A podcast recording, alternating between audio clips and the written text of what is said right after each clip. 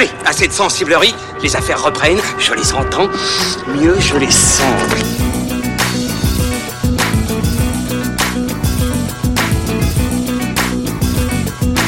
Qu'est-ce que c'est que ce foutoir, mon petit Bernard C'est l'engin de guerre le plus puissant de tout l'univers. Salut, c'est parti pour fin de séance, épisode 68, le seul et unique podcast qui vous donne la parole en sortie de salle comme chaque semaine depuis le Hurling Pub dans le 5e arrondissement de Paris. À l'affiche aujourd'hui, l'état sauvage western français au féminin se situant aux États-Unis pendant la guerre de sécession en 1861. Mesdames, messieurs, c'est signé David Perrault. Ça, ce sera dans la seconde partie de l'émission, mais tout de suite, Invisible Man, nouvelle adaptation du personnage mythique produite par Blumhouse, confiée au réalisateur australien Lee Wanhell, Lee Wanell, pardon, et Elisabeth Moss en proie à une menace invisible. On va en reparler avec toute la team, Ilan Ferry et Julien Minos de cinévibe.fr. Comment ça va les copains? Ah, comme des gens très visibles. C'est vrai que t'es bien visible. Ouais, t'as ça? Je crois que t'allais dire les pervers narcissiques de la critique. On l'a déjà dit ça, non? Non, mais sinon, Non, je crois pas, mais, bon, sinon ça. je voulais préciser que moi j'étais narcissique et que Ilan était pervers. Ah. ça dépend des jours. Ça dépend des jours, effectivement. et Pierre Delors de funfootage.fr est à mes côtés, à ma droite, ça va? Oui, ça va bien. Bah, moi, j'allais dire au contraire, on est totalement invisible. En fait, on n'entend que nos voix. Bah oui, c'est de la radio. Potentiellement, on n'existe même pas. Ah, c'est donc ça. Eh oui. Bon, eh bien écoutez, on est en pleine forme, tout le monde est en place, et eh bien ce que je vous propose, c'est qu'on attaque, euh, bah, comme vous le savez, avec les avis des spectateurs et des spectatrices en sortie de salle sur Invisible Man, et on en reparle juste après. Bon, cette mission, c'est quoi? Euh, bah écoutez, c'est un film, euh, je m'attendais pas du tout, je m'attendais à quelque chose de l'horreur. Au final, on avait quand même une tension qui était pas mal maîtrisée euh, euh, du début à la fin, notamment avec, euh, avec le jeu des sons et les, et les mouvements de caméra. Donc c'était euh, c'était assez plaisant et assez. euh, Enfin, il y avait beaucoup de tension assez tendue. Ouais. Très honnêtement, j'ai été un peu déçu de la fin. C'est La fin qui m'a un peu déçu parce que je trouvais que c'était assez classique en fait. Je m'attendais à plus de surprises. Je pense qu'ils auraient pu faire encore mieux sur la surprise. Moi j'ai beaucoup aimé le film à part la fin, comme euh, ce qu'a dit euh, le monsieur. C'est vraiment, j'ai eu beaucoup de sursauts euh, pendant le film. euh, c'est- C'était très bien joué aussi. euh, Sinon c'est bien. Moi, c'était un film très bien, beaucoup de suspense, on y croit, enfin, ça, on flippe vraiment. Et puis Elisabeth Moss, parfaite aussi. Elle est extraordinaire, hein. égale à elle-même. Enfin, quand on a suivi euh, les différentes séries dans lesquelles elle a pu jouer, euh, elle est assez incroyable et euh, bluffante de réalisme. Et c'est donc des avis plutôt positifs, voire même très positifs, excepté pour euh, certains spectateurs et spectatrices pour qui le final est loupé. Néanmoins, il relève qu'Elisabeth Moss, euh, vue dans la série euh, Hand- Handmaid's Tale, y est excellente. Alors avant de vous donner, vous demander votre avis les amis, on va résumer le film. J'ai préparé un petit pitch, il est là. Bravo. Ouais, ça Il lui est là. manquait tes pitchs. Voilà. Une nuit, Cecilia, donc incarnée par euh, Elisabeth Moss, suit son petit ami violent dont elle va ensuite apprendre le suicide. Et alors qu'elle tente euh, de se reconstruire, plusieurs manifestations bizarres commencent à menacer son quotidien et sa raison. Et si ce dernier n'était pas réellement mort? Voilà. Pas mal, non? Pas mal. Ok, allez. Pierre, qu'est-ce que t'as pensé de ce film? Oui, à moi. Alors, qu'est-ce que j'en ai pensé? Il faut savoir qu'aujourd'hui, j'ai enchaîné les deux séances euh, des deux films dont nous allons parler ce soir. Back to back. voilà que euh, un certain film euh, dont on parlera plus tard euh, a été assez compliqué pour moi et donc ensuite j'ai enchaîné avec la séance d'Invisible Man et, et ça a beau être un thriller psychologique assez affreux pour son héroïne c'est un film qui m'a fait beaucoup de bien donc T'en avais besoin, quoi. voilà je suis peut-être un peu déviant sur les bords mais je Balance ton pierre. j'avais besoin j'avais besoin d'un spectacle qui me sorte un peu de cette, euh, cette horreur que j'avais Ouais, traversée t'avais besoin d'un feel good, quoi. voilà Feel good movie. euh, le truc, c'est que euh, L'homme invisible, puisqu'il s'agit de ça, donc historiquement évidemment, c'est le roman de H.G. Wells, dont il ne reste pas grand-chose. hein. C'est certes une adaptation de L'homme invisible, mais en fait, c'est totalement inventé. Ça n'a presque rien à voir avec le roman, si ce n'est le nom du personnage de Griffin, qui est donc le scientifique qui découvre le moyen de devenir invisible. Là, la particularité par rapport à la plupart des adaptations que j'ai pu en voir, parce que les adaptations de L'homme invisible, il y en a eu des tonnes, Oh, ça. c'est que nous ne sommes pas du point de vue du scientifique qui euh, perd euh, toute apparence euh, visible. Non, on est du point de vue de sa femme, son épouse, donc incarnée par Elisabeth Moss, Cecilia. Elisabeth Moss, au passage, une comédienne que j'aimais beaucoup avant d'apprendre avant cette émission qu'elle était membre de la scientologie. Ceci ne nous regarde Voilà, pas. elle vient de perdre mon respect, mais bon, c'est pas grave. On en reparlera une autre fois. Et là, en fait, on est de son point de vue et l'homme invisible devient le monstre, devient la menace. Et en ça, je trouve ça très intéressant. Alors, c'est un thriller assez bien mené par l'équipe Jason Blum, donc j'imagine on va revenir un peu plus tard sur ses productions. C'est très carré, c'est assez bien shooté, le montage est efficace, je trouve qu'il y a un vrai suspense, il y a une véritable efficacité. Maintenant, je dirais que ce qui m'a paru être l'aspect le plus intéressant du film, et je ne pense pas surinterpréter, c'est euh, l'aspect traumatisme d'une femme vampirisée par un mari dit pervers narcissique, un homme qui a une emprise psychologique terrible sur, son- sur elle, sur sa personne, une emprise physique, euh, enfin c'est, je veux dire, elle, elle est battue, elle est violentée, elle est enfermée chez elle, et un jour elle décide de prendre la fuite, elle se réfugie chez, chez sa sœur, et je trouve que derrière cette espèce de récit thriller horrifique, il y a une espèce d'exploration du trauma d'une femme euh, euh, prisonnière d'un mari violent Hmm. qui me paraît assez bien pensé et on traverse différentes étapes, euh, la peur de ressortir, euh, l'impression d'être épié en permanence qu'il peut nous retrouver quand on a fui.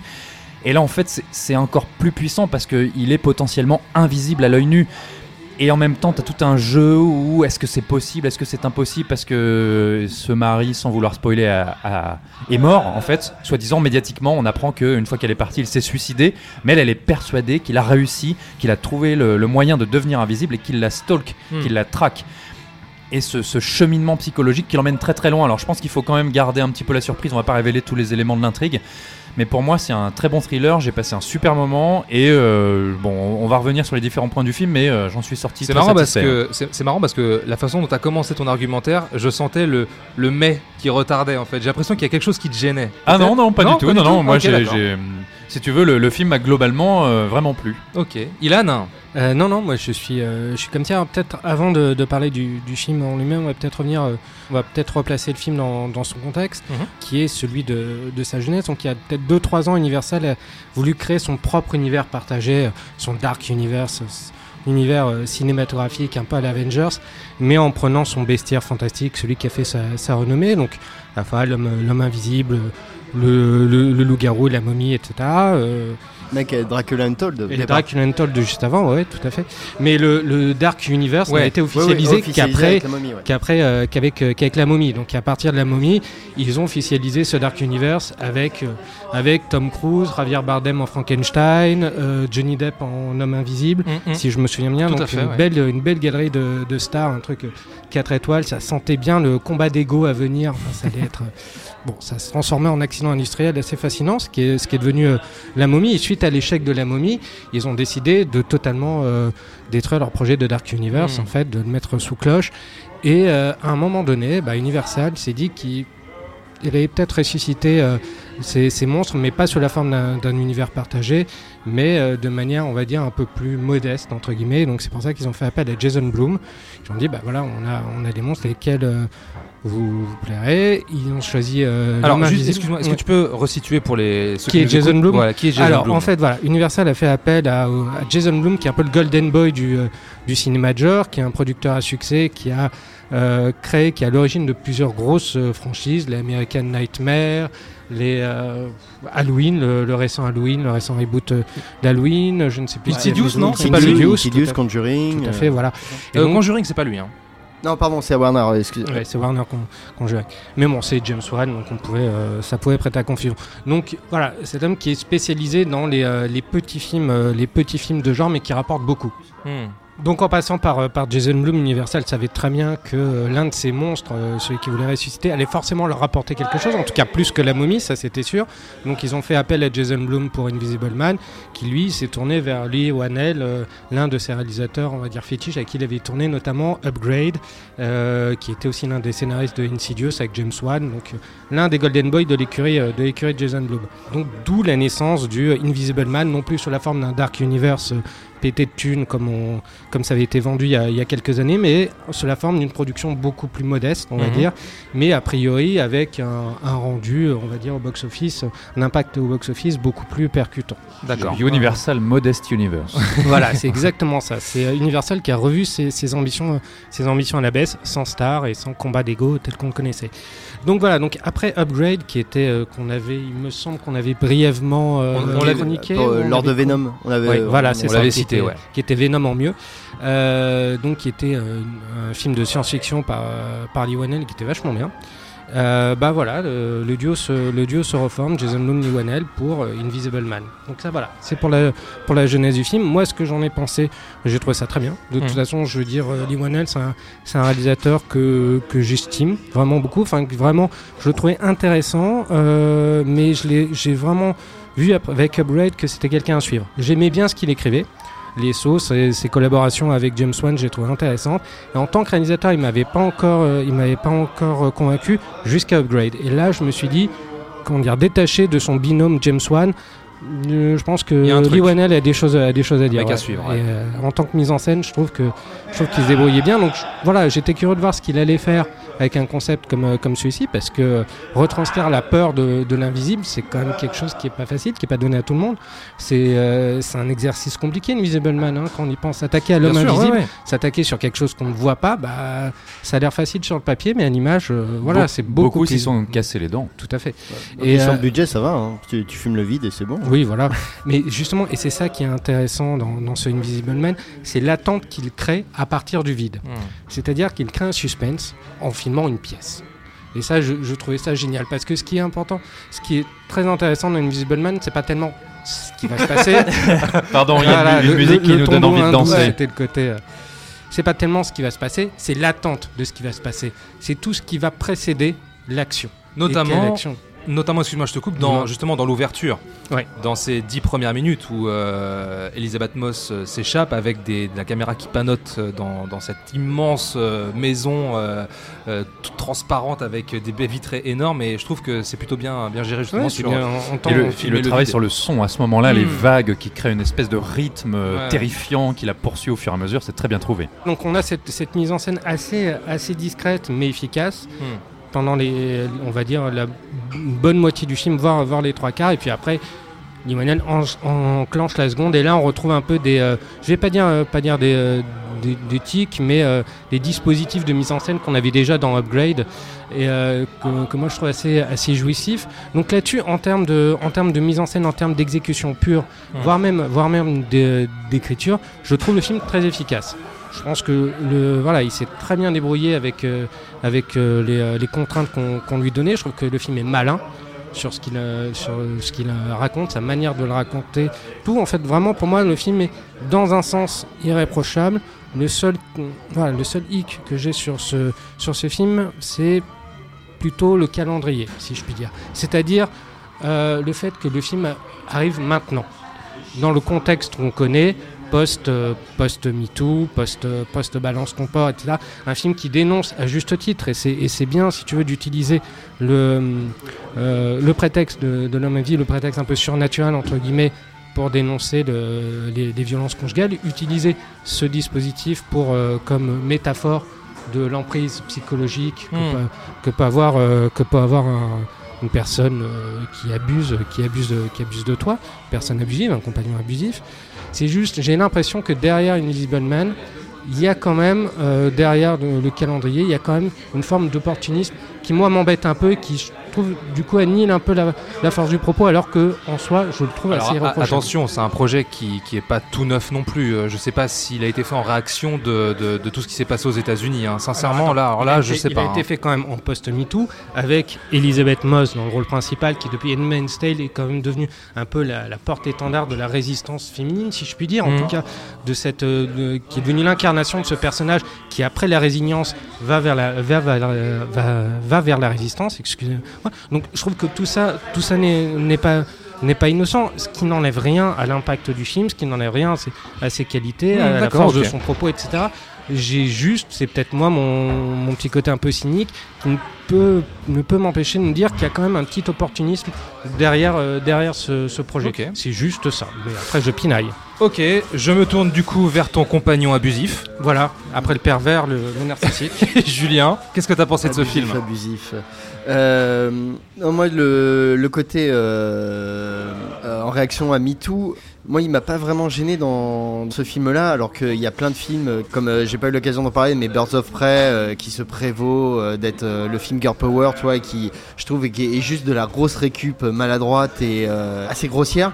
Euh, là, euh, il y a peut-être un effet de récupération, je sais pas, mais j'ai trouvé quand même ça plutôt juste par rapport à déjà à l'idée de l'inscrire dans la réactualisation d'un monstre qui avait été dénaturé euh, par les précédentes adaptations ou en tout cas par la volonté de ce que voulait faire Universal avec le Dark Universe. Parce que c'est c'est même pas non seulement qu'ils ont changé leur, euh, leur échelle de production en fait c'est qu'ils ont carrément tout repensé parce que le Dark Universe c'était quand même une aberration c'était marveliser un bestiaire de monstres c'est-à-dire des méchants en en faisant des super-héros dans ce film Invisible Man il y a quand même la, volonté de revenir aux fondamentaux tout en, en inscrivant le personnage dans l'ère moderne. Et notre ère moderne, bon bah voilà, c'est euh, l'ère post-MeToo.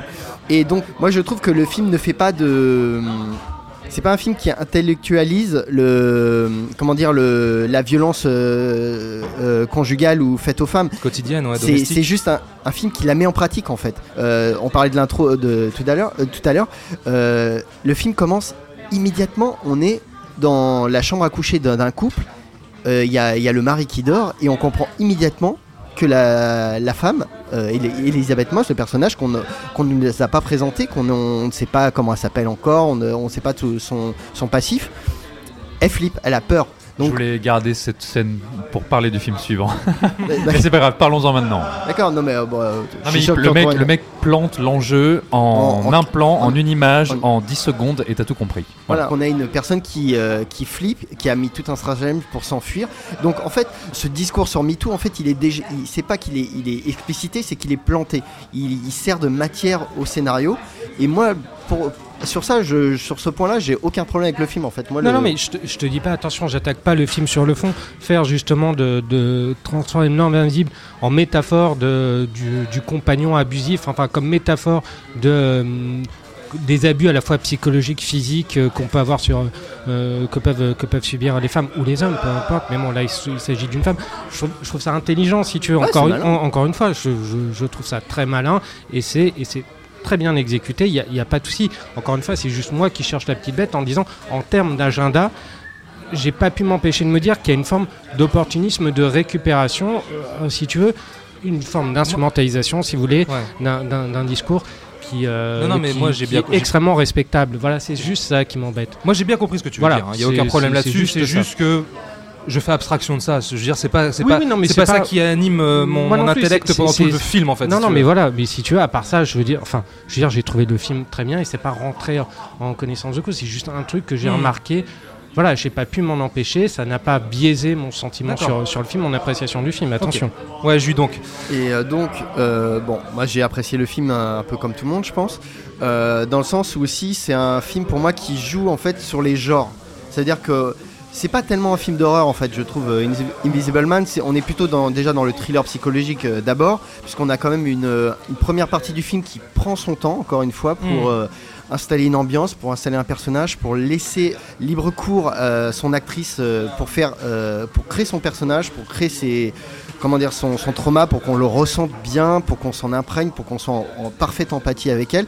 C'est c'est pas juste un personnage cliché de femme battue, c'est un personnage qu'on, bah, enfin, je veux dire, on est on est avec elle du début jusqu'à la fin. hein. Tout à fait. Et ça va être un film qui va virer vers le, la, la SF un petit peu, le- même un peu le, le film d'action, le thriller, enfin c'est sans, sans spoiler le- la deuxième partie, mais on est sur une adaptation de, de L'homme invisible qui s'éloigne du fantastique pour euh, aller vers plusieurs genres et j'ai trouvé ça à la fois que ça qualitatif, mais c'est un film qui a un peu les qualités de ses défauts, c'est que la deuxième partie me paraît un peu plus brouillonne, dans le sens où euh, moi, pour moi, il y a un point de rupture, en fait, c'est la scène du restaurant, Mhm. qui est pas crédible pour deux...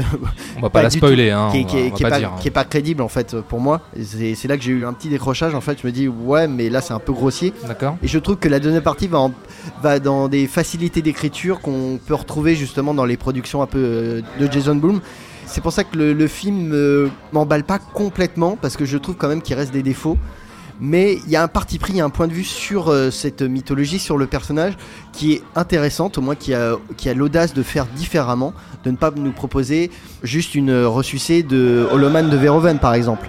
Ah, Ouais, auquel on est obligé de penser. Bah oui. Mais le, mais le, comment dire, le, le mythe, euh, le monstre vu, euh, vu à travers un, un point de vue féminin, c'est pas quelque chose de nouveau. Stephen Frears l'avait déjà fait avec Mary Riley sur euh, Dr Jekyll Mr Hyde, qui était l'histoire de Dr Jekyll Mr Hyde, mais vu du point de vue de la femme, euh, de la femme de ménage de- du Dr Jekyll, donc Julia Roberts. Donc là, on avait déjà un point de vue féminin.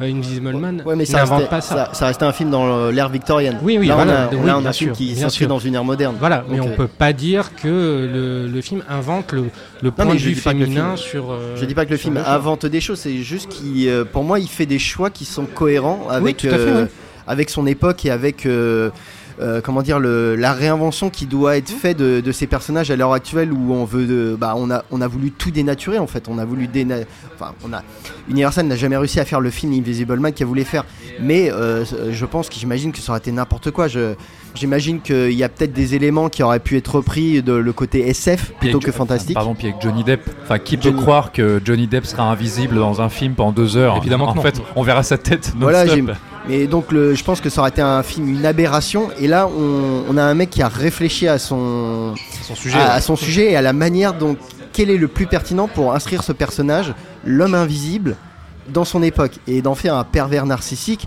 C'est quand même, enfin, je trouve ça assez caustique en fait, parce que le pervers narcissique, c'est celui-là qui s'adore et qui justement euh, cherche à, à prendre une proie pour la, la- la dominer et puis pour gonfler son ego. Mm. Et là, c'est carrément, c'est le mec qui doit se faire passer pour mort et se Oh non, disons pas trop. euh, Non, attention. oui, Ah, bah, mais c'est le début, c'est oui, dans la euh, bande-annonce. bah, personne n'est dupe. hein.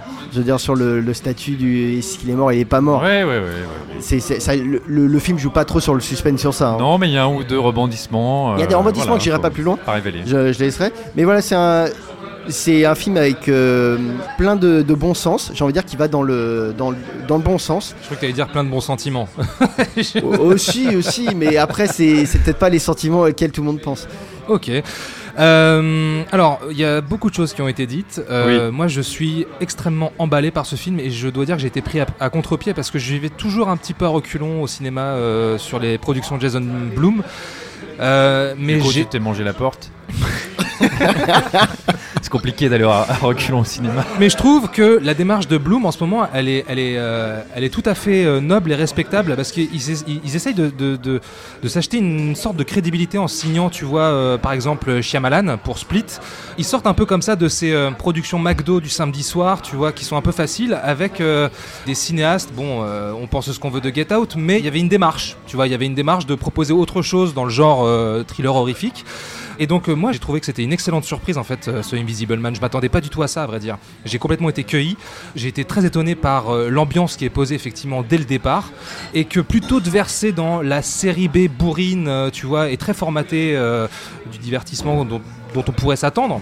je me suis laissé prendre au truc et ça m'a rappelé alors dans l'ambiance un peu glaciale, tout ça, ça m'a rappelé vraiment, pas Holoman de Verhoeven, mais un peu Basic Instinct de Verhoeven.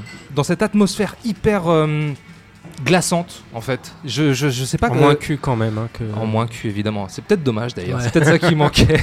Un Mais- homme invisible qui s'effeuille comme ça. Le, le cul de l'homme invisible, on n'en profite pas trop. hein. Après, oui, il y a des facilités d'écriture. Oui, il y, a des- il y, a des- il y a des passages obligés, des choses qu'on a déjà vues, notamment dans Hollow Man, euh, dans justement le dernier tiers. Euh, comment on révèle euh, au public le, le- cet homme invisible, les, les, euh, les- les trouvailles que prend euh, Elisabeth Moss pour c'est- euh, le révéler. C'est pas gênant non mais, plus, je trouve. Mais c'est hein. pas gênant. Ouais. C'est ça, c'est pas gênant. Et je trouve qu'il y, a une- il y a- il y a une bonne dynamique, il y, a des, il y a des super scènes. Il y a notamment une scène dans l'hôpital psychiatrique que je trouve vraiment formidable en fait, euh, la scène dans la cuisine, enfin il y a tout un tas de, de- de- de choses qui m'ont vraiment euh, tenu en haleine et j'ai été vraiment surpris par euh, le, le, le- le suspense qui m'a qui m'a qui m'a pas lâché tout du long. Alors j'entendais dans le micro trottoir que la fin sem- semble à louper pour pour certains Ou pas très original. ou pas très original en tout cas. Je je suis pas forcément d'accord parce que j'aime bien en fait.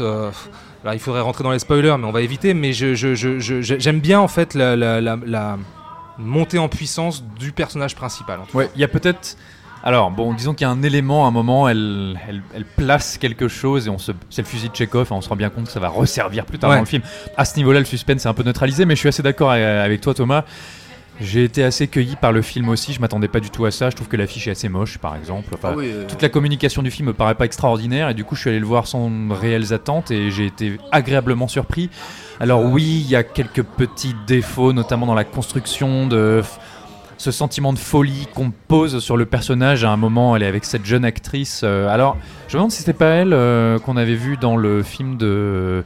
Comment ça s'appelait? Le film Ah, Salade. Le film Salade euh, de Oui, oui, Ava DuVernay. Oui, c'est elle. C'est elle C'est elle, la, la Jordan Peele euh, Féminin sur euh, ouais. Voilà, enfin, qui, au passage est très bien cette jeune Un fille. raccourci dans le temps. Voilà, un Ouais, raccourci dans le temps. Je suis désolé pour elle, j'ai oublié son nom. Elle est très très bien dans le film. Bon, il y a un moment où euh, elles sont toutes les deux, euh, elles discutent et Elisabeth Moss est au sol et puis soudainement la jeune fille se prend un coup qui arrive alors clairement du côté et, et puis elle dit ah c'est toi qui m'as tapé. Mais en fait Oui. c'est- totalement bête, c'est pas Oui, possible. non, c'est pas possible. Il y a quelques petits raccourcis comme ça dans le film où j'ai entendu d'ailleurs dans la salle les gens soupirer en se disant mais n'importe quoi. Hmm. Mais ça n'entache pas, si tu veux, ce sentiment global d'accomplissement d'une histoire de l'homme invisible et quand même. Tu le disais Ilan, tu le disais aussi Julien, les monstres universels ont été totalement pervertis par leurs multiples adaptations à travers les différents films qui ont pu sortir. Et là, ça fait du bien de voir un film sur une créature classique du cinéma et qui fait, alors c'est pas un vrai film d'horreur, c'est un thriller psychologique, mais qui fait un peu flipper en fait. On arrive à recréer de la tension avec l'homme invisible. Mine de rien, c'est pas gagné parce qu'en fait, elles ont été tellement utilisées et réutilisées, ces personnages, ces archétypes, pardon, qu'au final, elles étaient, euh, enfin, l'effet était neutralisé. Tu vois, Mm. aujourd'hui, quand tu vois un vampire dans un film, ça fait plus du tout peur. Ça n'a plus aucun impact. Même l'alien, voilà, pour un monstre plus euh, récent.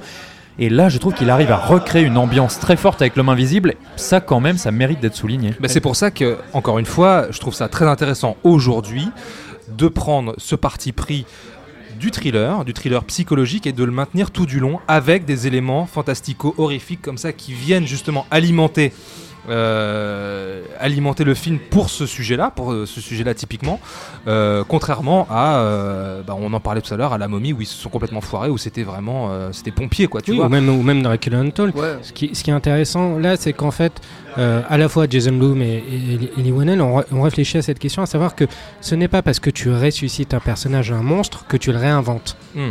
Là, ce qu'ils ont fait, c'est qu'ils l'ont vraiment réinventé, comme, comme le dit Julien, en l'ancrant dans son, dans son époque. Et c'est peut-être pour ça que moi, j'ai peut-être être moins dur sur le côté opportuniste, entre guillemets, de, et je mets bien de grosses guillemets, euh, de, l'entreprise, parce que ça, ça n'enlève rien à ses qualités artistiques, encore une fois.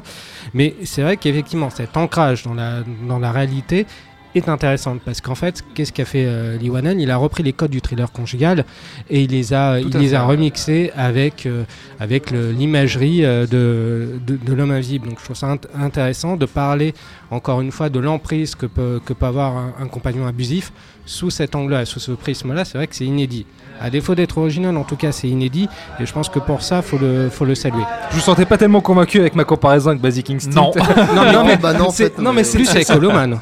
C'est oui, alors Mais- Holoman, mais non, mais c'est. euh, Non mais pas pour, pas pour le côté invisible, parce Non, que Julien non, non. parlait d'un d'un personnage pervers narcissique, et que c'était intéressant de faire d'un pervers narcissique un homme invisible, c'est ce qu'a fait Paul Verhoeven avec Holoman. Oui, oui, non, mais je, je parlais vraiment dans, dans l'ambiance. euh, je pensais euh, à, à la maison, tu vois, la maison de Oui, le milieu des ultra riches, peut-être Voilà, un a- peu a- fermé. Il y a, y y ce côté-là, c'est pour ça en fait la maison de, de, de Sharon Stone au bord de, de la falaise. Oui, c'est vrai il qu'il y avait cette, quelque tu vois, il y avait cette ambiance-là un peu froide, un peu glaçante qui, qui, qui me parlait beaucoup. euh, Donc, euh, pour Je, ça. je trouve aussi, alors ça peut paraître très paradoxal de dire ça, mais je trouve qu'il y a une bonne trouvaille pour ce qui est de la représentation de l'homme invisible. Alors on va pas révéler encore tout le procédé, mais Non, non. je trouve qu'il y a un design en tout cas qui fonctionne assez bien, qui reste relativement plausible, Mm. notamment dans le sound design aussi de l'homme invisible. Alors déjà il y a plein d'éléments dé- visuels tout simples, hein, une empreinte de pas, ça marche assez bien sur la moquette. Il y a tout un truc avec une couette aussi qui est Ah, retirée. eh, excellent passage. C'est des ça. effets tout simples. hein, Oui, c'est des effets tout bêtes, mais qui Excellent fonctionnent. passage. Et ça, ça marche euh, du feu de Dieu, c'est très très cool. Et l'homme invisible, on lui accorde aussi un côté très monstrueux, même si on se doute que c'est un homme et pas un- une créature surnaturelle. Mais il y a un moment où, par exemple, euh, alors c'est à la fois du sound design, à la fois le cri, on sait pas trop, mais il y a une espèce de, oui voilà, de hurlement Mm. strident. Oui, oui. Et je trouve que ça marche très très bien. Une scène avec de la peinture d'ailleurs. Puis le film n'en abuse pas de. Le film n'en abuse de- pas et ce moment fait sursauter. hein. Moi j'ai vu les gens euh, Mm. sursauter dans la salle et je pense que ça fonctionne très très bien. Autre chose à rajouter, les amis? Non, mais euh, pour revenir sur le, enfin, le soi-disant opportuniste du film, ou en tout cas, on peut, à mon avis, il se situe plus au niveau du casting, euh, évidemment, euh, par rapport à Elisabeth Moss. Je pense que le choix de prendre cette actrice n'est pas anodin, mais ça fait quand même sens, en fait, et, puisque c'est déjà Bah, non, malgré qu'elle soit scientologue, elle est, euh, c'est une bonne actrice. C'est une Elle bonne est- actrice, oui, oui, Ouais, oui. Elle est quand même, on est convaincu par son personnage et on est, euh, on est avec elle, on a, on a peur pour elle. On, Et elle a des ça. scènes très dures. hein. Elle a des scènes très dures et elle se, elle prend des risques en fait. Elle- Oui, oui. elle- elle- tu sens qu'elle elle se met pas dans une, so- une zone de confort euh, où elle fait genre, euh, ouais, attends, je vais prendre des risques, mais euh, je reste quand même euh, bi- bien propre sur moi, tu vois. Là, tu sens quand même que elle se donne à fond, quoi. Bah, Donc- on, on parle quand même d'un personnage qui aussi sombre complètement dans la folie en fait. Et là, je trouve que pour le coup, et encore une fois, c'est rare de, de- de- de voir ça dans des productions de Jason Blum, c'est une vraie performance d'actrice. Mm. C'est une vraie performance d'actrice. Et, et c'est en ça aussi que le film est surprenant, parce qu'on s'y attend pas, quoi. On s'attend pas à aller euh, à ce niveau-là d'acting, en fait, pour, euh, pour le personnage. Oui, et puis c'est pas ostentatoire non plus. Pour revenir sur ce que, sur ce que dit Julien, oui, effectivement, ça fait sens. En tout cas, ça fait beaucoup plus sens que sur le, sur le Halloween qu'avait produit Jason Blum la- l'année Voilà, dernière. et qui était un Mm. peu sur... Oui, bien sûr. Mais alors, enfin là, c'est juste, je me dis, si, euh, si j'avais vu Invisible Man il y a 5 ans, j'aurais pas eu, euh, j'aurais peut-être pas eu cette grille de lecture et je pense que j'aurais apprécié le film Mais peut-être tout autant. C'est que enfin, tu- c'est bizarre, c'est très, Ouais, ouais, euh, c'est très mais- paradoxal. Mais c'est intéressant parce que est-ce que tu reconnais là, au fil de notre discussion, que tu as une lecture un peu biaisée, justement? Oui, euh, peut-être biaisé, oui. Qu'en fait, c'est que ce qu'il y a, c'est qu'il y a 5 ans, Universal n'était pas prêt à réaliser ce Et film. que ce soit Universal ou n'importe quel, euh, ou Mm. n'importe quel major, je veux dire, bien un, fait fi- biaiser. un, fi- un film comme ça. Non, mais je veux dire, un film, un film. Voilà. Faut applaudir les patrons, s'il vous plaît. De rien. On a une belle là. Non, mais ce que je veux dire, c'est que ce sujet-là, ce sujet-là est pas nouveau. Il avait déjà été exploité à, à d'autres, à d'autres reprises. Je pense à un film qui est, bon, qui est euh, totalement anecdotique et qui est sorti il y a peut-être 15 ans, un truc avec Julia Roberts, qui s'appelait Les nuits avec mon ennemi, qui était un peu sur, sur le même, euh, Mm. sur le même type, une femme qui se faisait passer pour morte pour échapper à son, un peu à l'histoire son de mari vie à ça. il y, a, Tout à il y a fait. 15 ans, t'es gentil. hein. Ouais, C'était 20 ans. Il y a même, plus de voire- 20 ans. hein. plus de 20 ans. Donc euh, le sujet le sujet n'est pas nouveau. Donc pour moi, ça aurait été totalement cohérent. Encore une fois, il avait totalement sa place il y a 5 ans, 10 ans. Voilà, c'est juste ça que je, que je regrette. C'est tout. Tu, tu dis ça parce que Cinevibe.fr se fait passer pour mort en ce moment pour mieux renaître dans quelques jours. Attention, Allez, on a bien compris. il est en train va. de boire en même temps, tu vas le faire recracher par le nez. J'essaie d'échapper à mon, à mon compagnon abusif, à mon rédacteur abusif, Julien Munoz. Bon, bah voilà, on est plutôt tous emballés, c'est cool. Euh, donc, eh ben, on va rester aux États-Unis, sauf qu'on va remonter le temps et on file dans le Grand Ouest américain. Qu'est-ce que vous en dites? Bah, je crois que- je pense qu'il est pas emballé, Pierre. Moi, j'ai pas envie. Tout ce que vous avez ici, vous allez le perdre. Cette guerre ne me concerne pas. Je suis français.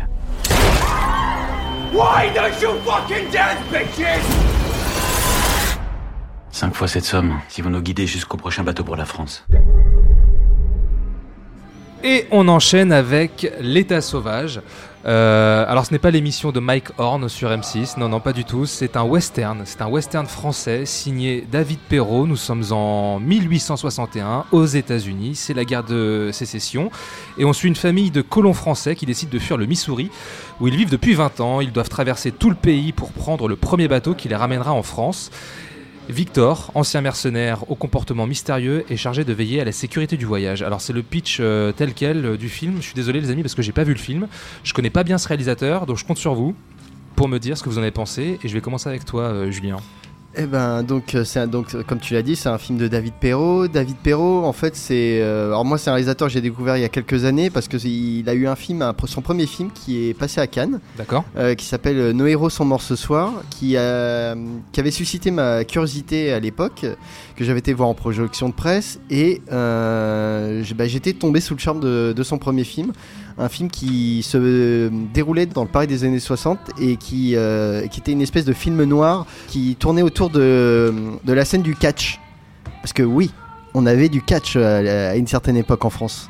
Et euh, moi, c'est c'est toujours, c'est un milieu qui m'avait toujours intéressé depuis que je suis. Le catch Non, que je suis ado, mais que, non, mais que, que j'ai J'aime bien appris- les masques, euh, Ouais. les slips. non, quand, quand j'ai appris qu'en fait euh, le catch, il y avait du catch en France à une certaine époque et que ma grand-mère euh, Était et, non, et que, et que ma mère, et ma grand-mère euh, regardait euh, très tard le soir. euh, Ah, sur- Vas-y, du- du continue, du catch, continue à creuser. du catch. Ok. Et voilà, et donc c'est euh, sur ce postulat, enfin, je, euh, je me suis intéressé au film et euh, moi j'ai trouvé que c'était une, une vraie proposition de cinéma Et donc, euh, bah, si on euh, parle de, de l'état sauvage aujourd'hui, je crois que c'est un peu à cause de moi parce que j'ai un peu insisté pour qu'on le fasse. Oui, que- mais attends, mais. non, parce mais, que j'étais euh, curieux, parce qu'en plus, je savais que. Un euh, western français, c'est pas tous les jours. si voilà, veux, donc, et, bon. et ce projet, donc je le suis depuis avant qu'il ait été annoncé officiellement.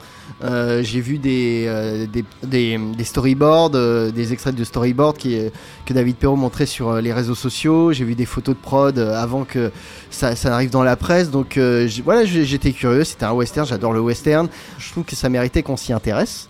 Et donc, euh, alors qu'est-ce que j'en ai pensé maintenant? C'est Bah ça oui, que qu'est-ce que t'en as pensé alors? Écoute, Est-ce que t'es t'es satisfait de ce que t'as vu, de ce que tu as imaginé, de bah, ce que t'as vu au préalable? Bah déjà j'ai vu un film, euh, même s'il m'a surpris par certains aspects, que je trouve cohérent avec le précédent film de David Perrault. Moi j'ai l'impression quand même de voir un cinéaste euh, prendre forme en fait avec des obsessions, avec euh, des thématiques. Et euh, je peux pas mentir et dire que ça ne joue pas dans mon appréciation du film. Mais je comprends que ça soit un film déstabilisant. C'est un western, d'accord, mais c'est pas c'est pas un film de genre pur et dur, comme pouvaient l'être déjà nos héros. nos héros sont morts ce soir, parce que c'est un film qui est toujours à la lisière du, film de genre, mais qui n'en est jamais complètement, et du film naturaliste à la française. Mais donc c'est n'est pas un film qui cherche le réalisme pour le réalisme, parce que ça ne sert à rien, mais c'est un film qui a un chemin de traverse entre les deux. Et Ah, Alors, ça- excuse-moi, je, permets- je me permets juste de te couper parce que moi qui n'ai pas vu le film, j'ai quand même un peu fait mes devoirs. J'ai sorti une interview de, de David Perrault là, que j'ai trouvé sur le site Allociné, hein, pour, euh, pour citer, euh, où il dit que le naturalisme, tu parlais de naturalisme, c'est quelque chose qui ne m'intéresse pas en tant que cinéaste. Hmm. Ah ouais, non, mais ça se. Parce que ça se, ça se voit. Ça se voit Oui, bah ça se voit parce que le film, euh, déjà, pr- te prend une époque euh, très précise que le cinéma français n'explore pas. C'est euh, donc la guerre civile américaine, mais c'est surtout les, les colons euh, français aux États-Unis à cette époque. Enfin, c'est quand même un, un pa- un- une temporalité et un contexte historique que, que tu ne vois jamais dans le, non, non, mais le voilà, cinéma on français. peut pas reprocher ça au film, c'est qu'il s'est intéressé à un sujet que le cinéma français n'aborde pas tellement, et ça paraît assez étonnant parce qu'il y a eu une colonisation française euh, en Amérique du Nord. Et pendant un très bon, un très long Après, moment, ouais. Le contexte historique précis qui, je trouve, est assez intéressant, c'est que c'est pas juste la guerre de sécession américaine, c'est le moment où le Sud a perdu Mm. et où les nordistes, les Yankees, débarquent et où une partie de ces gens du Sud sont terrifiés à l'idée de perdre tous leurs privilèges, notamment ces Français. Et ça, c'est quelque chose qu'on voit pas si souvent dans le cinéma. Ouais, non, mais c'est justement ça. D'ailleurs, déjà, tu vois, on peut reconnaître ça au film. Et ensuite, euh, donc comme j'ai dit, le, donc c'est, on pourrait dire que c'est un, road movie ou un, euh, parce que ces personnes, ces personnages-là vont être traqués par un- une mystérieuse bande qui est en rapport avec le fameux Victor, euh, mercenaire euh, que, dont tu parlais dans le pitch. Euh, mais en même temps, ce n'est pas un film de cavale, ce parce que le, le, le cinéma de David Perrault en fait se sent libre de zigzaguer entre, entre ce, ce cinéma de genre et ce naturalisme à la française, ce qui fait que le film est très ancré dans un réel de, c'est pas un, un ouest magnifié, c'est un ouest assez brut, tu vois, on sent la nature, on sent la patine, et en même temps le film est très esthétisé. C'est, tu vois, c'est, il, bah, prend le meilleur un peu des deux et il fait sa tambouille. Après, euh, là, c'est un film qui est pas d'un accès facile parce qu'en fait, c'est un film euh, qui n'explique pas grand chose en fait. Ah Que j'arrive, c'est un cinéma que j'arrive assez vite à décoder en fait. Mhm. Et je, je pense que ça a posé problème autour de cette table. On va y revenir. Je suivez mon regard. Faut faire attention, euh, si vous n'avez pas aimé, c'est peut-être que vous n'avez pas compris, c'est pas très accessible, c'est pas facile. hein. Ouais, doucement. va. Non, mais je dis pas Il y a ça. plein de raisons qui ont fait que ça a été difficile pour moi. hein. Non, non, mais attends, mais je plaisante. hein. On est. euh, Et euh, donc, euh, c'est un film qui commence sur une, euh, euh, une transaction de, de contrebande euh, qui tourne mal, notamment parce qu'il y a des diamants qui sont faux. Donc le personnage qui a donné les diamants est étonné et finalement on n'aura jamais d'explication par rapport à, pourquoi ces diamants sont faux, qui c'est qui l'a arnaqué, tout ça. Parce qu'en fait, je pense que pour moi le, film est à un autre niveau. Déjà, c'est il y a une réflexion toujours sur le genre. C'est comment on ressuscite des genres qui sont morts. Euh, pour le cinéma français, j'entends. Dans Nos héros sont morts ce soir, c'est on, on réhabilitait un peu le film noir. Il n'y a, plus de film noir en France. Tout a été déjà fait. Et en fait, on avait une, voilà, une, espèce d'ambiance fantomatique qu'on retrouve dans l'état sauvage, où euh, voilà où les, personnages fuient donc un état qui, euh, qui est repris par les nordistes et que finalement c'est le, le- la belle époque est finie donc c'est euh, le, le- la belle époque du sud on va dire quand je dis la belle époque c'est entre guillemets hein, bien évidemment Euh, donc on a euh, des paysages des, des contextes où en fait il y a une dimension mortuaire fantomatique et c'est ça le pour moi le, en tout cas l'état sauvage en fait c'est comment tu fais du western au jour d'aujourd'hui alors que tout a été fait. Ouais. Comment tu te démarques? Qu'est-ce que comment tu peux redonner de la, de la, du sens, de la vigueur à un genre qui a été euh, fondamental dans le cinéma américain et dans le cinéma tout court? Et comment tu comment tu, tu imprimes ta patte euh, par rapport aux grands euh, qui ont illustré ce genre de John Ford à Clint Eastwood pour euh, schématiser.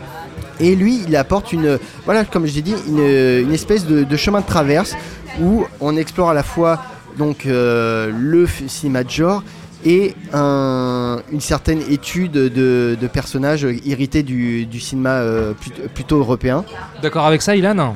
Ah oui, moi je suis tout à fait d'accord avec tout ce que euh, dit Julien. Mais ce que j'aime dans le cinéma qu'il est en train de développer, en tout cas, c'est son univers. C'est-à-dire qu'un qu'un qu'un de ses films, un film de David Perron, ne ressemblera pas à un film de, de n'importe quel autre réalisateur. Et tant mieux pour lui, tant mieux pour, pour les autres réalisateurs. Ce qui était intéressant avec, avec euh, nos, héros sont morts ce soir, c'est qu'effectivement, il reprenait à la fois les codes du, euh, du film noir et du réalisme poétique français, du film au réalisme poétique français, sans les singer. C'est-à-dire que là aussi, dans l'état sauvage, on reprend les codes du western, mais encore une fois, on ne les caricature pas, il les, intègre à son propre univers. On retrouve effectivement des motifs qui sont, euh, qui sont inhérents au cinéma qu'il est en train de, de construire. On voit qu'il y, euh, qu'il y a des choses qui se retrouvent d'un film, film à l'autre. Et ce qui est très intéressant avec, euh, avec l'état sauvage, c'est sa manière non pas de déconstruire, je trouve pas que ce soit un film qui déconstruise, mais je trouve que c'est un film qui construit à partir de codes préexistants, donc de construire sa vision du, du western. Dans l'état sauvage, il n'est pas question de conquête de l'ouest, il est question de fuir. Il n'est pas, voilà, on part de l'ouest pour aller à l'est. Il n'est pas question, euh, encore une fois, d'être dans une vision euh, idéal- idéalisée de, de, de l'ouest, mais justement au contraire, de, de fuir, de fuir cette, euh, cette ambiance en inscrivant le film dans un contexte historique euh, précis. Alors oui, effectivement, le film n'est pas vraiment western, c'est les lisières, c'est les lisières des, des genres. Il y a un côté western, effectivement. Il y a, il y a une partie, on va dire, un peu plus Mystique, mystique, fantas- fantastique, exactement, paraît, tout à ouais. fait. Mm. Voilà, c'est voilà, c'est. euh, mais ce qui est intéressant, c'est que aujourd'hui, euh, c'est encore une fois la manière dont lui il réutilise les, les codes du western. C'est-à-dire que le western, c'est pas juste des, des mecs en chapeau avec des bottes de cow-boy. C'est des paysages et des espaces, des grands espaces, et c'est comment tu inscris ces personnages dans cet espace. Et je trouve que David Perrault l'a très bien fait. Il y a des images qui sont extrêmement belles dans, dans le film. On sent des influences, effectivement. On sait que derrière, derrière l'état sauvage, euh, bah, il y, a, y a des références, il y a forcément du, euh, du Léon, il y a forcément le Michael Cimino de, de, de La Porte du Paradis, etc. Mais c'est jamais pesant, c'est jamais ostentatoire. On sent que à côté, il a développé quelque chose qui lui est, qui lui est propre. Et ce que j'ai aimé aussi, c'est la manière de féminiser le, le genre. Mhm. Voilà, parce qu'on on le, on le dit pas, mais l'état sauvage, les personnages principaux de l'état sauvage sont des femmes. C'est, on a beau avoir un personnage Oui, de on n'a pas cité le casting, d'ailleurs, euh, voilà, Déborah François, Alice Isaz, euh, Bruno Todeschini, voilà. Constance Dolé, Armel Abibou et Marine Berthiaud. Voilà, c'est quand même une histoire de trois sœurs, dont une qui n'a connu que le que l'Ouest, que la, que Nouvelle-Orléans, qui vont devoir fuir vers euh, à Paris en, compagnie de, de, de leur mère et de leur père. Mais ce sont les personnages centraux de cette histoire. Les autres personnages notamment masculins, gravitent autour, autour d'elle. Et ça dit en fait, beaucoup de choses sur la féminisation d'un genre, mais aussi sur la féminisation des, des personnages inscrits dans, dans ce genre. C'est un film qui dit beaucoup sur la femme à cette époque, comment, comment elle s'inscrit dans un genre typiquement masculin, dans un contexte typiquement euh, masculin, dans, un- dans, un, dans une époque euh, très masculine et assez rétrograde, il faut le dire, et je trouve ça intéressant. Il n'y a, pas de- a pas de volonté d'être progressiste pour progressiste, c'est la féminisation du, euh, du propos, ça lie parfaitement avec la, avec la narration. Donc des images qui sont très belle. Une histoire effectivement qui pêche, peut-être l'écriture pêche un peu, c'est peut-être là où, où j'ai mes réserves parce qu'il y a des choses qui sont attendues, des, en voulant aller parfois à l'encontre de certains archétypes, bah, il, est un peu, il est un peu attendu. Mais euh, il y a un côté extrêmement atmosphérique. Mm. Euh, on parle encore une fois de, de lisière des genres. C'est un western, mais avec une musique, par exemple, qui n'est absolument pas une musique de western, qui est presque anachronique avec, avec le genre. Et c'est intéressant de, de voir, de voir ce, ce mélange. Il y, a un, il y a un côté un peu. euh, euh, on va dire un peu scientifique, un peu alchimiste, si tu Mm. veux. C'est euh, c'est un film d'alchimiste. Comme l'a été Nos héros sont, sont morts ce soir. C'est une réflexion sur, sur, sur le genre. C'est une récupération des, euh, des codes pour quelque chose d'extrêmement personnel. Et je trouve ça très bien. Et ce que, et ce, que ce, met- ce film met aussi en lumière, c'est la manière dont aujourd'hui l'Europe réinvestit le genre du western. Voilà, il y a, une- façon de voir le, le, le western, une sorte de désenchantement sur le genre du western qui est intéressant. Quand j'ai vu L'État sauvage, j'ai aussi beaucoup pensé à un film qui s'appelle Brimstone, qui était sorti il y a quelques années avec Guy Pearce et, et qui est aussi un film euh, néerlandais, je crois le réalisateur est néerlandais. Et c'est intéressant de voir comment un réalisateur étranger reprend les codes du, western, le regard qu'il a sur un genre qui est typiquement euh, américain, même s'il y a eu Sergio Leone, etc.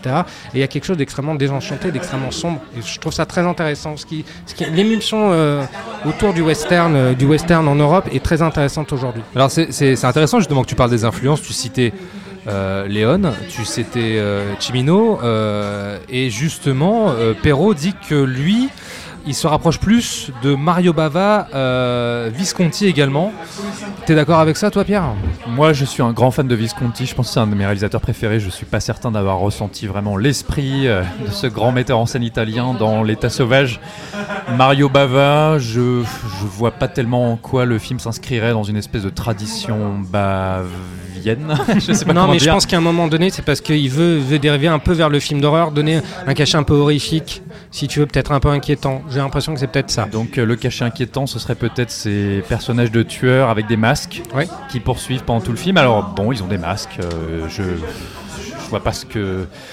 En fait, le truc, c'est on parle de, de plein de sujets, de naturalisme, d'archétypes. Moi, j'ai aucun a priori sur le western. Le western, c'est juste un contexte historique, c'est une époque située à un moment donné. Que ce soit les grands espaces, les cow-boys, les duels, euh, que ce soit dans la neige, que ce soit dans le désert, peu importe. Moi, je, je n'ai aucun a priori sur le western, même s'il y a des codes du western qui me plaisent plus que d'autres. Je trouve ça à la base très intéressant qu'on s'attaque à des personnages français qui sont partis aux États-Unis. C'est un sujet que je trouve trop peu exploré par le cinéma français, justement. Je veux bien reconnaître que ce cinéaste a un univers, il traite les choses de manière très personnelle, je lui reconnais des qualités à ce film. Moi, je n'ai pas pu rester jusqu'à la fin. Je suis désolé de le dire. C'est un film que je comprends pas sur plein d'aspects. Et c'est pas tellement en soi l'histoire, même si je trouve que elle a un sens euh, pas toujours évident à suivre. Moi, cette scène d'échange de diamants au début, euh, vraiment, je pense que tu la retires du film, ça ne change absolument rien. Je vois pas ce qu'elle apporte. Ou alors en quoi ce film traite vraiment le personnage féminin dans le western de manière intéressante et différente? Pareil, je vois pas non plus. Qu'est-ce que ça a apporté sur ma vision du personnage féminin à l'époque euh, À part qu'elles sont oui, mais là, françaises. elle, euh, elle s'émancipe d'un modèle, euh, d'un modèle masculin, que ce soit le personnage de Déborah François ou le personnage d'Alice Isaz euh, vers, vers la fin. Mais alors ça, le, le cinéma Merchant Ivory l'avait fait, les romans de la littérature anglo-saxonne d'époque l'avaient fait. Enfin, je, je vois pas en quoi c'est différent. On dit pas que c'est différent ou inédit ou, ou- ou extra- extraordinaire. Ce qui est, ce qui est intéressant dans, dans l'état sauvage, c'est encore une fois, il y a un côté très organique, si tu veux, comme, la- comme ça a été dans, dans nos héros sont, sont morts ce soir. C'est de reprendre des, des archétypes, mais au final, il est, il est me- comment dire, il les cuisine d'une telle manière que ça paraît très naturel. Mais alors- et il y a une espèce d'ambition aussi pour un film français que, que, que je trouve euh, que je trouve assez admirable. Mais moi j'ai une question, parce que là je vous entends euh, parler tous sur ce film-là, euh, lui reconnaître ses qualités plastiques. Euh, c'est un, un film, c'est un film de, de- de son auteur, hein, manifestement. Oui. Euh, mais est-ce que, est-ce que ce geste de cinéma, il est pas un peu trop voyant? Euh, oui, j'allais poursuivre là-dessus Ah, pardon. d'ailleurs. Non mais c'est, je, je trouve que parfois on a l'impression d'avoir face à un réalisateur qui veut en mettre plein la vue. Je trouve, C'est- c'est-à-dire qu'il y a une musique qui pour moi me paraît totalement hors de propos. Alors bah, vous, elle vous a plu, moi elle m'a déplu. Mais il y a des scènes, euh, pardon, mais cette scène de, convoi perdu sur un chemin en haut d'une falaise où les gens sont obligés d'escalader. Enfin, j'entendais les gens soupirer dans la salle et je les comprenais parce que tu as un plan large où tu as largement la place de passer et de marcher à côté du carrosse euh, sans problème. Et quand la, la caméra se rapproche, on fait longer euh, la falaise aux gens, c'est totalement idiot en fait. Donc il y a des, il y Pour- a- pourquoi, pourquoi les personnages font ça? Pourquoi on crée du drame en, en nous faisant croire qu'elles vont peut-être tomber dans le précipice? Et puis là, elles se sentent obligées de longer la falaise. Alors, je, je précise que sur le carrosse, il y a des cordes partout, mais personne ne les accroche. Alors, je sais pas pourquoi ils les montrent à l'image. Film, je suis en train de me dire, mais pourquoi elle passe pas par-dessus Enfin, il y aurait aucun Bah, danger. Il y, a- il y a deux dynamiques. Et donc du coup, t'as la fille qui dit bah non, bah moi je passe par dessus et puis du coup il y a aucun danger. Et donc en fait, il n'y avait pas de péripéties. C'est un moment où le réalisateur a voulu créer du drame de rien. Et je trouve qu'il y a plein de moments comme ça où il veut créer du cinéma de rien. Et cet échange de diamants pour moi, il y a rien. Il n'y a pas de matière cinématographique à ce moment-là. Ces personnages de cow-boys euh, qui les escortent, je trouve qu'on n'y croit pas. Pour moi, c'est des petits jeunes. Ils sont toujours bien rasés. D'ailleurs, ils ont même pas la barbe qui pousse pendant tout le film. Ouais, moi, moi, je préfère le casting féminin que le, le casting euh, masculin, pour être tout à fait honnête. Ces jeunes filles, t'en as une, elle va très bien, puis le lendemain, elle attrape la tuberculose. Bon. Ah, d'accord. Bon, bah alors maintenant, ce personnage aura la tuberculose. C'est tout le temps comme ça, en fait. Il y a cette personnage de pseudo Calamity Jane qui les poursuit.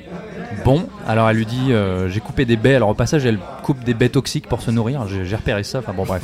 Et alors on veut nous montrer sa folie. Alors il y a un moment, elle danse au coin du feu. Puis il y a une espèce de pseudo scène d'orgie. Enfin, j'ai trouvé ça, mais tellement lourd. C'est lourd. Et encore une fois, je parle de lourdeur.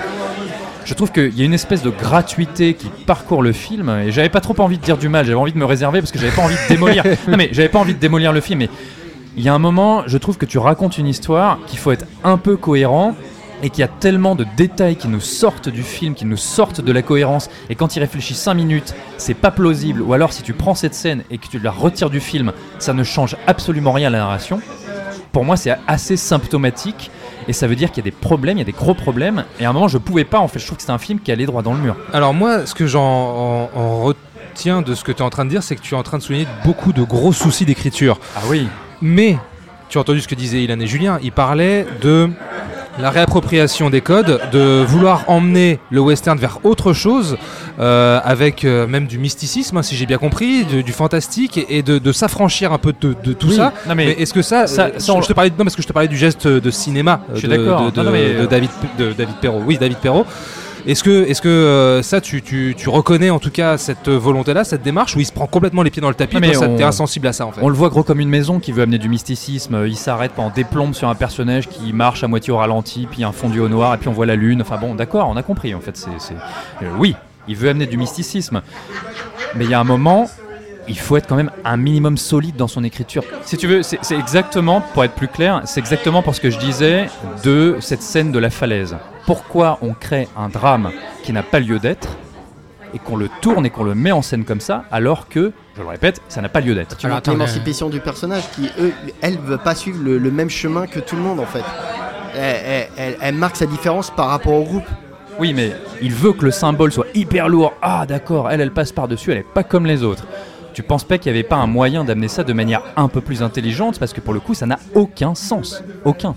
Peut-être que oui, c'est ça fait partie des faiblesses du film, de peut-être à un moment de vouloir tout trop surligner, de trop euh, de faire, de négliger peut-être la cohérence du récit sur le- la symbolique. Mais euh, moi, quand j'ai vu la scène, j'ai pas trouvé ça euh, exécrable en fait. Je me suis dit bon, ok. Euh, Il aurait pu éviter quoi. Non, mais pour moi, ça passe en fait. À ce moment-là, le, ça m'a pas vraiment gêné en fait. Ah, ah, Après, attends, on peut pas non plus se substituer à la place du, réalisateur. Je pense qu'il y a que lui qui pourrait aussi t'expliquer. Nous, on peut pas, on peut pas, te dire. euh, tu vois, nous, c'est notre propre grille de, lecture et on va forcément te, répondre par rapport à notre interprétation, notre grille de lecture, qui est pas forcément celle du réalisateur. Si tu veux une, une véritable euh, réponse satisfaisante, faudrait demander au réalisateur parce qu'il y a que lui qui pourrait te dire, bah voilà, moi j'ai voulu euh, goupiller la scène de telle manière parce que si, parce que ça. Voilà, nous on peut te dire que l'interprétation qu'on en a, qui n'est peut-être pas la bonne, encore une fois, mais on peut pas se justifier à la place du réalisateur. Euh. Justement, alors je me permets juste d'intervenir parce que euh, il y, a- il y a quand même des choses, beaucoup, beaucoup de choses qui sont dites et sur lesquelles j'aimerais rebondir. Alors, de ce que j'entends, de ce que je comprends, euh, de ce que j'ai vu de la bande-annonce, des intentions du réalisateur, euh, je fais une petite digression, mais moi ça me fait beaucoup penser à euh, une volonté de retrouver un peu ce western, la- l'assassinat de Jesse James, quelque chose de très atmosphérique, on en parlait tout à l'heure. On a aussi David Perrault qui dit qu'il voulait faire un voyage physique et mental. Moi, enfin tout ça, tout ça sur le papier, ça m'intéresse beaucoup. Oui, bah, il y a- il y a, mais euh, oui. mais est-ce que justement, euh, avec la, en, en mettant en perspective, j'essaie de revenir un peu sur le, le travail de ce réalisateur-là, en essayant de sortir un peu de tes reproches, Pierre, mais euh, j'essaie de, de- de- de voir quel, euh, quel type d'auteur c'est ce, ce- ce David Perrault, justement. Est-ce que, est que vraiment on, on- on est face à un, à un vrai auteur avec un vrai style, une vraie signature Ou alors on est face à un quelqu'un qui se la raconte un petit peu quand même euh, et qui veut. Qui veut se donner une image, qui veut se donner euh, un- Moi, une sensibilité moi, je pas parce que dans ses, en fait. dans ses références, il n'est pas ostentatoire. Il n'est pas en train de te citer à outrance des plans de Léon, de Chimino, de, de, de toutes, de toutes ces références. Et comme encore une fois, ce que je disais sur est mort, euh, nos héros sont morts ce soir, il n'y a pas le côté où Denis Ménochet, Jean-Pierre Martins, voilà, j'ai retrouvé le, nom d'acteur, très grand acteur d'ailleurs, qui singe euh, Lino Ventura et, et Jean Gabin. Non, c'est quelqu'un, si tu veux, qui reprend des codes des, des gens et qui les intègre à sa propre fantasmagorie, à son propre univers. ok, ok. Donc encore une fois, je pense qu'il y a quelque chose de très personnel. On y adhère ou pas. Tout le monde a, tout le monde a ses goûts. C'est tout. C'est, je veux dire, il y a quelque chose d'extrêmement personnel dans, dans, dans sa démarche. Donc euh, moi, ça me ça me choque pas. C'est moi, je m'y retrouve. C'est que euh, je me retrouve là-dedans. J'ai- C'est aussi une question de sensibilité. Oui, non, mais là, parce que là, on, on parle juste d'appréciation en fait. C'est, je veux dire, on, oui, bah, Pierre te- peut trouver que c'est un mec qui se la raconte, et je peux pas, je peux pas te donner tort dans, dans le sens où euh, euh, c'est lié à- au ressenti de chacun en fait. Ouais, bien sûr, bien Moi, sûr. j'y vois, Ouais. je vois quelqu'un qui, euh, d'un film à l'autre, c'est donc c'est le deuxième long métrage. à- à- comment dire, il y a des ponts entre les deux œuvres et je les vois bien. Euh, donc moi j'y vois quand même de, de quelqu'un qui, euh, euh, enfin d'une cohérence dans, dans l'œuvre. Et en même temps, euh, moi, ce qui fait que j'apprécie euh, j'a- j'apprécie euh, le cinéma de David Perrault là, euh, c'est que pour moi, sa voix dans le cinéma français aujourd'hui, elle est unique. Et ça, euh, qu'on apprécie son, ces deux films ou qu'on les apprécie pas du tout, ça c'est quelque chose que j'ai, au moins j'ai envie qu'on le reconnaisse. Mhm. C'est parce que moi, d'un mec qui, à la fois, est un appréciateur de cinéma de genre et qui peut euh, aimer le cinéma naturaliste, mais qui en même temps euh, te dit le naturalisme le- pour le naturaliste, j'en ai rien à foutre. Faire du cinéma de genre pour faire du cinéma de genre, je m'en fous. Euh, c'est quand même, c'est quand même assez unique parce que généralement, aujourd'hui, tu as les jeunes réalisateurs euh, qui veulent faire du cinéma de genre, qui le font pas toujours très bien. Et euh, t'en as qui, qui arrivent bien sûr. Et t'as euh, tous les héritiers de la nouvelle vague euh, qui, euh, qui s'enferment dans, une, euh, dans, dans un mouvement de pensée que, dont s'est enfermé le cinéma de- français depuis 40 ans. Et euh, entre les deux, généralement, t'as rien. Là, t'as as, quelqu'un qui t'as une voix qui s'exprime. Donc, bah, j'ai envie de dire tant mieux. Et euh, moi, je suis même sûr que Pierre euh, sera d'accord pour euh, avec, avec moi sur ça. Bah, c'est ce que j'ai dit en introduction de ma prise oui, de parole. vo- Voilà, donc il n'y a, pas de souci. Et encore une fois, il n'y a, pas que- y a pas de souci que, que tu que t'aies pas aimé le film. Justement, moi, je pense que c'est. c'est- c'est- Pour moi, il n'y a aucun problème. Ce, ce qu'on peut dire de ce qu'on peut apprécier, ce qui est appréciable chez, chez David Perrault, c'est qu'en fait, c'est sa singularité. C'est quelqu'un qu'on peut, voilà, qui, comme le dit Julien, il a, il a sa voix et je trouve qu'une singularité dans le paysage cinématographique français, c'est suffisamment rare pour être, euh, pour être noté, pour être, pour être apprécié. Après qu'on aime ses films ou pas, mais au moins pour être, euh, pour être noté. Donc euh, c'est ça que, que, que j'aimais aussi dans, dans l'état sauvage, c'est que c'est un peu l'anti-Blueberry, l'expérience secrète. C'est pas un ego trip, c'est un voyage, mais ce n'est pas un ego trip. C'est moins, euh, c'est moins hallucinogène. c'est moins hallucinogène, c'est moins radical si tu veux. D'accord, ok, bon. Moi j'ai quand même une petite question sur la dimension cinématographique pure de ce film. Est-ce que euh, il est intéressant d'un point de vue purement cinématographique en termes de photos, de décors, de, de, de codes euh, de, code de, de western Ouais. sur grand écran? Est-ce que quand même euh, ça, ah oui, ça- non, mais ça a c'est de la ce qu'on- gueule quand même c'est ou ce pas? qu'on- C'est ce qu'on a dit tout à l'heure, c'est que effectivement, cinématographiquement, c'est un film beau avec des, des- des beaux cadres, des beaux décors, des beaux costumes. C'est un film qui a des ambitions, qui se donne les moyens de ses ambitions malgré un budget qui, à mon avis, Euh, est oui, extrêmement Qui, modeste. qui peut, qui se sent parfois, mais voilà, c'est. Euh, enfin, tu le sais, un western euh, produit, euh, produit en France mais qui se tourne à l'étranger, tu sais que c'est pas un film qui va péter thune, donc j'imagine qu'il a dû faire des concessions, faire avec les moyens du bord, donc tout n'est pas parfait, tout n'est pas chatoyant, tu vois, dans, dans la déco, dans la, Mm. tout ça. Donc le film a, a des limites, mais c'est des limites liées à son budget. Après, c'est à voir ce qu'est- qu'est-ce qu'il en fait. C'est- Il y en a qui trouvent que bah, c'est intéressant, d'autres que, que non, mais voilà, c'est tout. Ah, moi, j'y ai cru. Hein. Euh, bah, L'état sauvage est en salle, on n'arrivera pas à vous mettre d'accord ce soir les amis, mais c'est pas grave, on s'aime, je, vais, je vais citer un ami euh, avec qui on avait vu un film que je. On a vu un film ensemble, Thomas, qui était épouvantable, qui n'en finissait pas. Et ce mec, en sortant de la salle, a dit Bon, ce film a au moins le mérite d'exister. Et ben, je crois que je dirais la même chose pour euh, L'état sauvage. Allez, merci à toutes celles et ceux qui nous ont accordé quelques instants en sortie de salle au micro de fin de séance. On vous remercie, on vous fait de très très gros bisous. Pour nous retrouver direction toutes les applis podcast, n'hésitez pas à laisser des petites étoiles et des commentaires. Et la discussion se poursuit évidemment sur Twitter, arrobase fin de underscore séance, hashtag fin de séance. Merci les gars. De rien. Merci, de rien. C'était un vrai plaisir. dire merci. Ah De- mon. Ouais, merci. Euh, C'était un vrai plaisir de vous revoir après euh, cette petite semaine d'absence là. Mais oui, tu étais au ski. Ouais, j'étais tout chousse. Alors, t'as eu ta première étoile, ton premier flocon? J'ai eu mon, euh, j'ai eu mon, mon, comment ils appellent ça? Le sifflote. Ah bah, ça te va bien. Le quoi? Le sifflote. Qu'est-ce que c'est que ça Club Piu Piu, c'est la deuxième étoile du Club Piu Piu, le sifflote. Voilà. Donc je sais faire mon chasse-neige. Bah super. J'ai jamais entendu parler de ça. quoi. La semaine prochaine, on se retrouve autour de cette table pour parler du dernier Pixar qui s'appelle En avant, Onward. Onward. Donc on vous fait de très très gros bisous, on vous souhaite une belle semaine, un bon cinéma et à la semaine prochaine. Ciao. Bisous. Salut. Nous allons faire du bon travail ensemble. Yes. No. Ok.